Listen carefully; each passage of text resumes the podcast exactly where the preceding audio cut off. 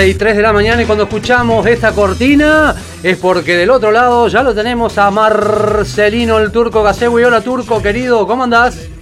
Javi, un saludo para vos, para toda la producción y por supuesto para toda la audiencia de Noveno A. Un placer estar aquí como cada 15 días hablando un poquito de, deporte junto a vos y todos ahí.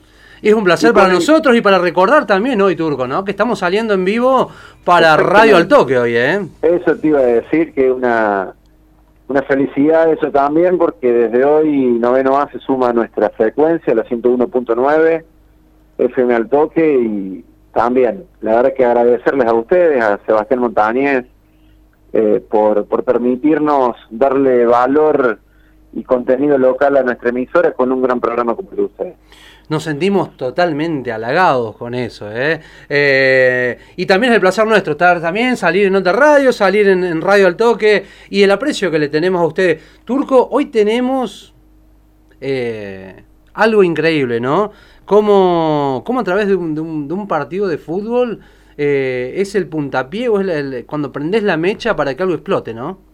Qué bárbaro, recién escuchaba la entrevista con con el viajero que hablaba de los Balcanes y eh, es verdad, es verdad como el fútbol, como una situación puede llevar eh, o transformarse en un instrumento, ¿no? Porque eso fue lo que pasó en, 1990 cuando se enfrentaron el Dinamo Zagreb de Croacia y el Estrella Roja de Serbia, en ese momento todavía nucleados en la vieja Yugoslavia.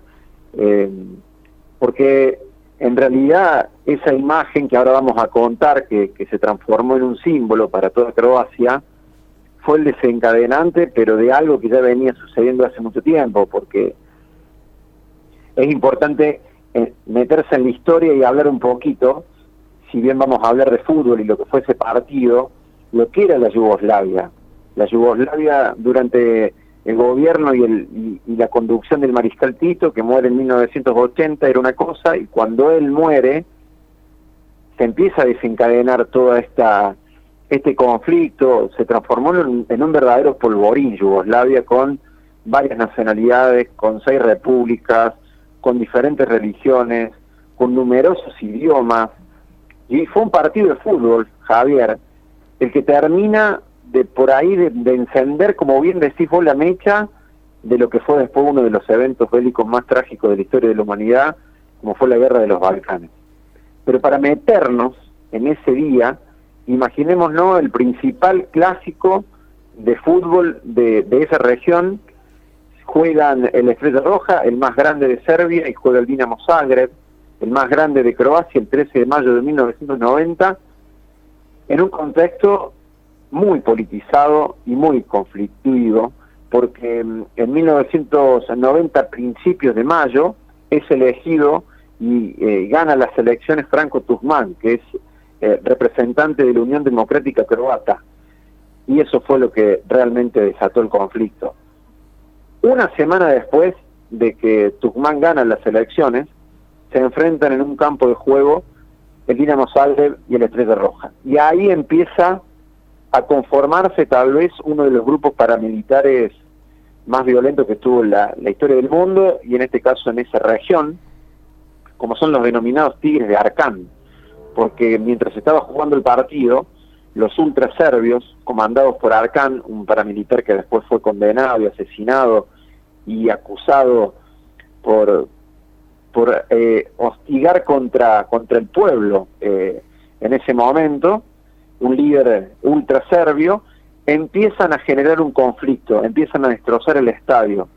Y ellos lo que gritaban era Zagreb es Serbia, y empiezan a furiosos a atacar, a atacar, a romper el estadio, se empiezan a invadir el campo de juego en medio del partido, atacando a los, a los croatas que en ese momento empiezan a, defenderse, y aquí entra lo, lo más curioso, hay un video que vos me compartiste que la verdad está, increíble, cómo la policía empieza a atacar a los hinchas croatas que se estaban defendiendo por el ataque de los ultraserbios, y ahí aparece la imagen eh, histórica que, que, pasa a transformarse en un símbolo, porque mm, el mejor croata, el mejor futbolista croata de, eh, uno de los mejores de la historia, como es, es Bonimire Boban, en ese momento muy juvenil, con el número 10 del Dinamo Zagreb, salta y le pega una patada en el pecho a un policía que le estaba pegando a uno de los jóvenes serbios.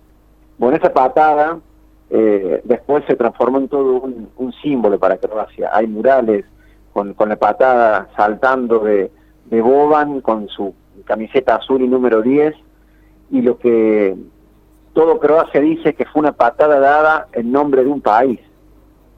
Lo que significó esa patada y lo que significó ese partido, porque si bien como dije antes, ya había conflicto, ya había intereses, ya había odio, ya había racismo, ya había diferentes decisiones políticas, económicas para, para llevar a esta ruptura, fue el fútbol el que termina desencadenando lo que fue un, un hecho triste ¿no? en, en, en la historia de, del mundo.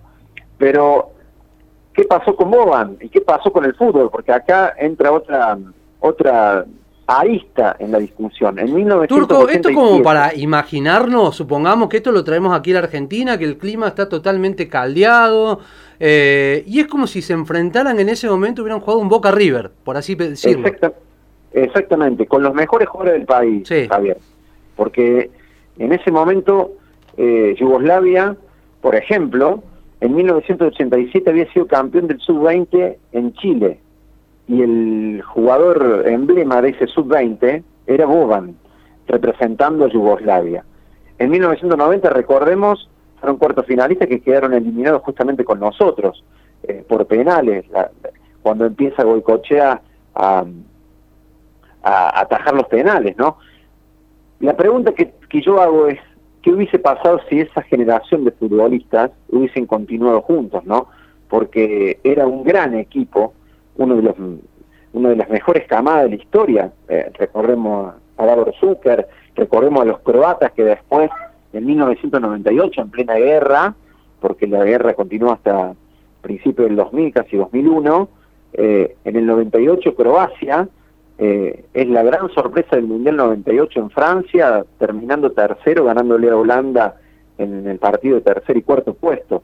¿Qué hubiese pasado si esos, esos jugadores, eh, que después vino Bosnia, eh, bueno, Albania, que con una, con una selección inferior, pero ¿qué hubiese pasado si Montenegro, si todos esos jugadores hubiesen continuado? Esto es una cuestión más deportiva, más futbolística, ¿no?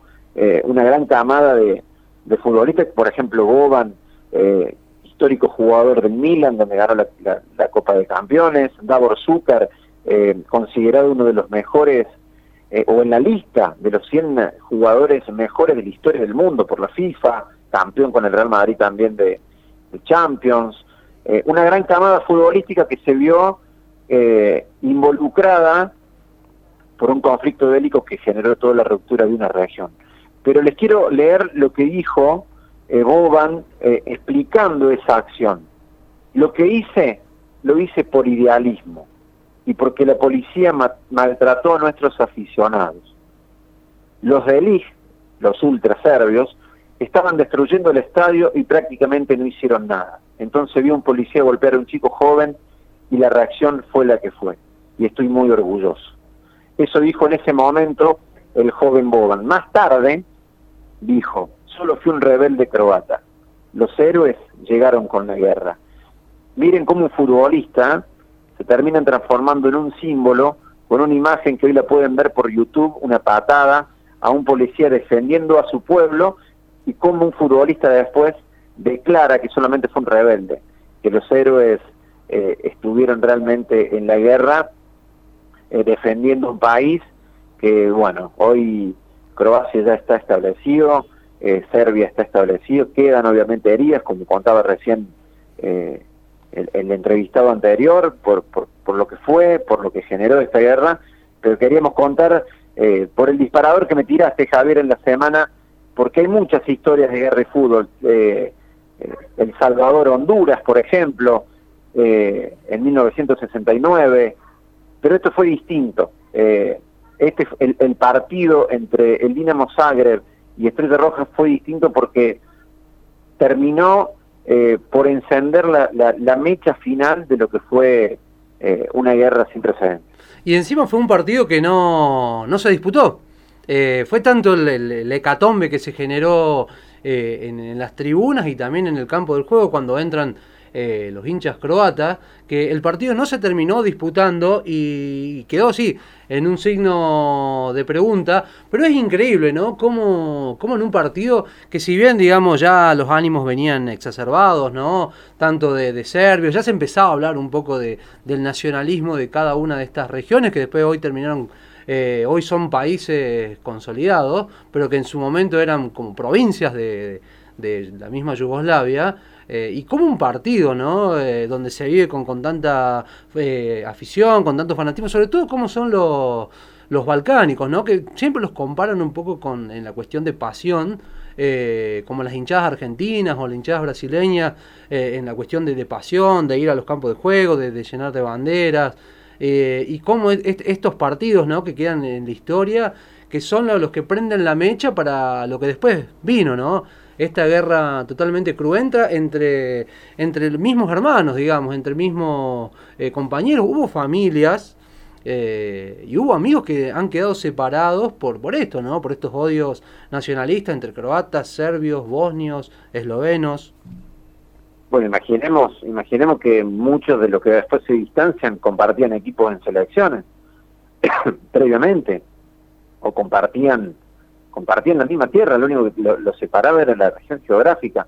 Eh, pero también para demostrar el fútbol cómo termina siendo tal vez eh, lo que es el principio un instrumento, porque los ultraserbios, que después se transforman en paramilitares, uno de los más sangrientos, con, con Arcán a la cabeza, con los tigres de Arcán, que eran hinchas, que iban con banderas, que iban con bengalas, a, supuestamente a alentar a su equipo, pero en realidad lo que estaban utilizando era el contexto social de un evento deportivo para dejar bien en claro su postura, y su postura era no tener nada que ver con los croatas, eh, no tener nada que ver con Zagreb, y dejarles bien en claro que ellos iban a hacer cualquier cosa para estar en contra de ellos. Y bueno, eh, el fútbol era el elemento utilizado para canalizar ese odio que en ese momento existía en esa tierra. Y ahora que justo me venimos ¿no? a colación de este tema, de hablar de, la guerra de los Balcanes, de la ex Yugoslavia, esto me hace acordar a, un enfrentamiento que fue entre dos jugadores que eran se consideran hermanos entre ellos, que era Drazen Petrovic, él era croata, que en esos momentos jugaba en los Portland, en la NBA, y el otro jugador era Vlade Divac, que era serbio, que jugaba en Los Ángeles Lakers, en esa época que estaba Magic Johnson y como la, gran época ¿no? de los Lakers en la NBA. Y cómo a causa de, de esta guerra se terminaron distanciando. Después Petrovic fallece en un accidente automovilístico y Divac en una película, él a lo último termina diciendo eso, como que se queda con un sabor amargo de, que él le hubiera encantado volverse a encontrar con, con Petrovic, de volver a hablarse, de volver a abrazarse, digamos, y cómo esta guerra, digamos, lo, separó. Y después, bueno, este trágico final, ¿no? De, de este jugador de, de, básquetbol que termina fallecido en un accidente de tránsito. Y Divac sin poder quedar eh, y poder darle un abrazo y perdonarse y, cerrar, ¿no? Estas rencillas que generan eh, estas guerras. Realmente. Eh, esa historia que estás contando y un hermoso documental, documental que hizo ESPN, Hermanos y Enemigos, eh, está disponible en, internet, lo pueden ver, es, es, increíble. Como estos dos deportistas y que está la Argentina involucrada porque el distanciamiento se empieza a generar en el Mundial de 1990. Eh, todavía eh, participando como Yugoslavia, ambos en, el equipo, y cuando tiran una bandera en ese momento de, de Serbia, eh, la agarra uno de los, de los involucrados y el otro se ofende como diciendo no podemos mezclar o, o distanciarnos en este momento y eso fue lo que generó el, la pelea entre estos dos hermanos, porque eran hermanos que, le había, que había dado el deporte y se terminan distanciando. La verdad es que es una historia muy triste, Javier, eh, y que te muestra también lo que fue la guerra e involucrando al deporte. Y vos recién lo hablabas, ¿no? Que eh, a consecuencia de esta guerra terminó no permitiéndonos ¿no? A, a, los televidentes, a los amantes del deporte, de disfrutar de esta generación única en el deporte de los Balcanes, no solamente en fútbol. Eh, Yugoslavia era una de las potencias a nivel futbolístico en Europa por la gran cantidad de jugadores y buenos jugadores. Eh, Estrella Roja de Belgrado, que era el equipo de ese entonces de la Yugoslavia, hoy equipo de, Serbia, eh, venía de ser campeón también de la Copa de Campeones, de la Champions League. Eh, que para esa época era impensado que un equipo de Europa del Este levantara este trofeo continental, pero además en básquet también, básquet de Yugoslavia históricamente ha sido eh, sacando a Estados Unidos a, los jugadores NBA, después Yugoslavia era como el mejor equipo y aún lo sigue siendo, ¿no? a pesar de que ha sido diezmado y hoy solamente es la selección de Serbia, pero siempre históricamente han sido potencia a nivel deporte. Sí, era un bloque consolidado eh, era un bloque que estaba cuando, cuando estaba eh, no dividido, ¿no? Eh, económicamente, socialmente, estaba estructurado. Y el deporte, cuando está establecido un orden, el deporte termina también siendo un elemento clave. Y en ese momento Yugoslavia lo era, con, con protagonistas, en, particularmente como lo estás diciendo vos, en fútbol, en básquet, potencias. que hubiese pasado yo me imagino, por ejemplo, el Mundial 94 con Yugoslavia, que, hubiese pasado después del Mundial 90, ¿no? Pero bueno, eh, nunca lo pudimos ver. Turco, y antes que te vayas, porque vos tampoco te vas a librar de esto, queremos saber, ¿no? Hoy la consigna del día tiene que ver con esto, el peor regalo que te han hecho o a lo mejor el peor regalo que vos has hecho a alguien. Eh, ¿Cuál fue tu peor regalo que recibiste o que diste? Ah, qué, pregunta, muy muy sobre el... ¿Cómo te la eh, compliqué, no? sí, no, porque en realidad, eh, qué peor regalo. Déjame que te mando un mensaje después, porque me dejaste... eh, no soy... Yo como que valoro todo lo que me dan, no soy de... Pero seguramente que debe haber algún regalo que me han hecho y que no que no me gustó, pero no se me viene a la cabeza, Javier. Este Viste que por ahí, sobre todo cuando uno es chico, ¿no? Que, no sé, está esperando el momento de un cumpleaños o cuando llega la Navidad, viste que quiero ver que me regalen esto, una pelota de fútbol, o no sé, autitos o algo, uno espera algo grande y ve una cajita chica y cuando ve encuentra un par de medias como decir, mmm, qué decepción, yo quería que me regalaran esto y me trajeron esto. ¿Qué suele pasar cuando uno es chico? Se me vino, se me vino. Ahí va. Eh, Reyes, tenía cinco años, por ahí cuatro o cinco años, todavía quería en Reyes, una expectativa increíble para el 6 de enero y cuando abre un par de ojotas. Ahí tristeza, va. Tristeza absoluta. Viste que uno eh, cuando cuando es chico viene con mucha expectativa, viste cuando viene el cumpleaños, eso, viste, está el regalo que no que no esperaba y no quería. Me hiciste me hiciste retroceder mucho en el tiempo pero la sensación que me pedí ese día con los reyes fue increíble. Bueno, de paso hacemos terapia de radio, aprovechamos también, hacemos regresiones en el tiempo y nos hacemos acordar de esos momentos que uno había olvidado y que ahora lo trae de presente. Tal cual, no, me hiciste acordar el, cómo me enojé con los reyes ese día. No se portaron bien ese día. no, no, para nada. Bueno, Javi, Turco querido, te mandamos un abrazo grande. Nuevamente felicitarlo por este gran emprendimiento, ¿no? Que llevar adelante una FM, lo que implica, ¿no? Tener una radio al aire, eh, las personas y los compañeros que, trabajan en ella. Y bueno, y nosotros contentos, digamos, de, ser eh, parte de la programación de Radio Al Toque. La verdad que agradecido a ustedes, sigan así con el programa que sale hermoso, muy, muy lindo, y para nosotros tenerlos en nuestra grilla todos los sábados es un placer y ojalá que sea el inicio de algo que, que, pueda extenderse en el tiempo y seguir creciendo. Le mando un abrazo grande. A lo mejor, Turco, esto es la, la mecha, ¿no? Que se enciende para algo más grande. Como la pata de Boban puede llegar a ser, pero con, con algo mucho más lindo, obviamente. Te mandamos un abrazo grande, Turco. Que anden muy bien. Saludos a todos ahí.